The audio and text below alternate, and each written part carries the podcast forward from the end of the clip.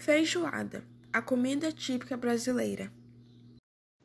Alguns pesquisadores indicam que a feijoada com toda a combinação de ingredientes, na qual conhecemos atualmente, tenha surgido no século XIX, em restaurantes no Rio de Janeiro.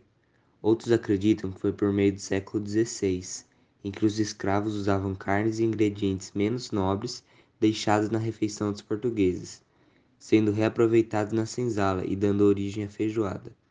Portanto, é um prato desenvolvido pelos escravos africanos, ou seja, é afro-americano. A versão brasileira da iguaria é uma provável adaptação do cozido português.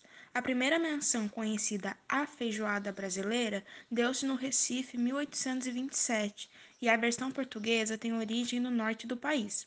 A versão mais conhecida no Brasil e no mundo é muito consumida no Paraná e na região sudeste. A história do Brasil está cheia de passagens mal contadas. Nem a origem da feijoada escapa.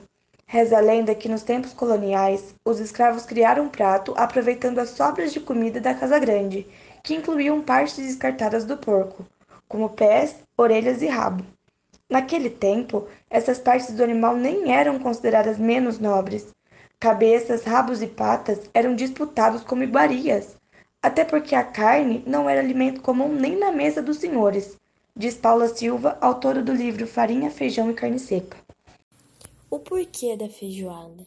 A feijoada é um prato tão importante, pois acredita-se que ela surgiu a partir das sobras que os senhores davam para os escravos, como orelhas e restantes de carnes que não eram tão saborosas, e o cozimento desses ingredientes com feijão e água deu início à receita.